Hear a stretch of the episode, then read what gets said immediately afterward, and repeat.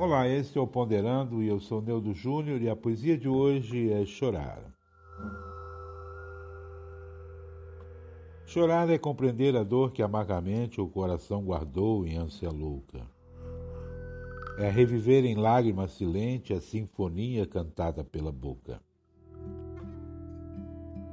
A lágrima que escorre docemente nada mais é que o bálsamo da dor. Mais tarde, a lágrima pungente há de transformar-se em viva flor. Quando em meus lábios um sorriso morredouro, quando em meu olhar luzes de ouro banharem a escura senda dos caminhos meus, todos vão notar que é sobre espinhos e não por fantásticos caminhos que o homem chegará aos pés de Deus.